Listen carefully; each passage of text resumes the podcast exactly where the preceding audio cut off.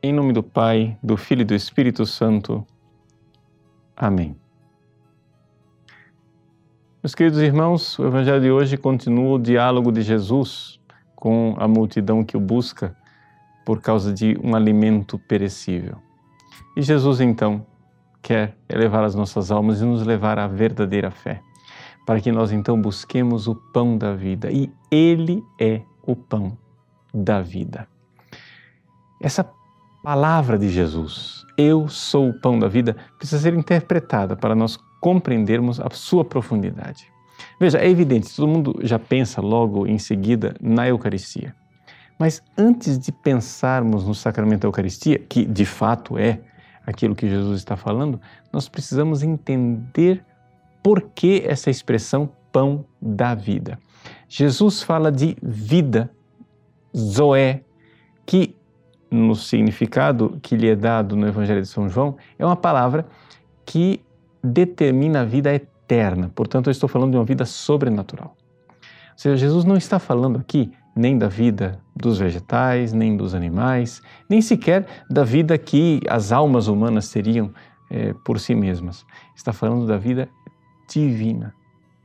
Ou seja, em algo que nos é dado por Cristo e que precisa ser alimentado dentro de nós, porque só Ele pode alimentar esta vida nova, uma vida diferente, uma vida que não é humana, uma vida sobre-humana, a vida do próprio Deus em nós.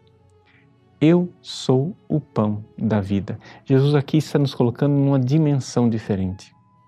Então, você que é batizado deve saber que dentro de você, por causa do batismo, foi colocada uma semente. Essa semente precisa ser alimentada, ela precisa crescer ela precisa se desenvolver.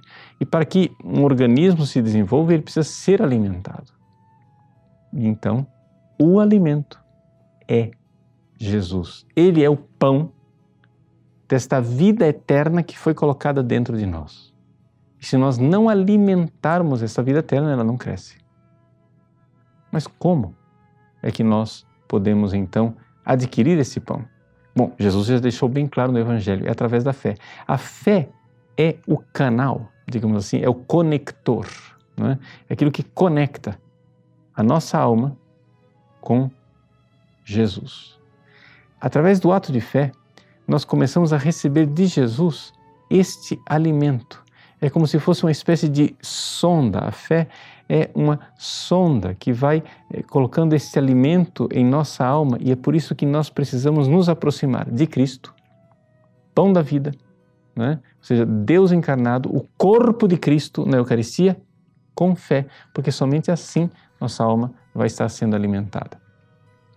É importante que nós sempre nos demos conta que existem muitos, muitos, muitos é, católicos que vão à fila de comunhão, mas que não comungam verdadeiramente. Ou seja, há muitas comunhões, mas poucos comunicantes, ou seja, poucas pessoas que realmente colam a sua alma com Cristo, porque o ato de fé não está lá.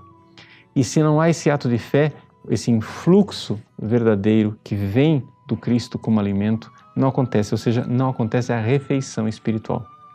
Então, todas as vezes que você comunga, você precisa, em primeiríssimo lugar, fazer um ato de fé. Compreender ali e dizer: Jesus, eu creio que vós estáis aqui, tocando as minhas vísceras, tocando o meu estômago, nesta aparência de pão sois vós, Senhor, que tocais em mim como tocastes nos leprosos e os purificastes, como tocastes no cego e fizestes com que ele enxergasse como tocasses no filho da viúva Naim o ressuscitastes, como tocasse a pecadora e ela teve seus pecados perdoados. Tocai-me, Senhor, também, para que eu saia da morte do meu pecado e viva esta vida nova, esta zoé, essa vida eterna, que somente vós podeis conceder. Se você fizer isso em cada comunhão e fizer um ato de fé verdadeiro e cada vez mais fervoroso e cada vez mais intenso, você vai ver que cada comunhão será para você alimento espiritual, haverá uma refeição e você sairá fortalecido na sua fé, na sua vida espiritual. E a pequena semente, dentro em breve, se tornará uma árvore frondosa para a glória de Deus. Deus abençoe você. Em nome do Pai, do Filho e do Espírito Santo. Amém.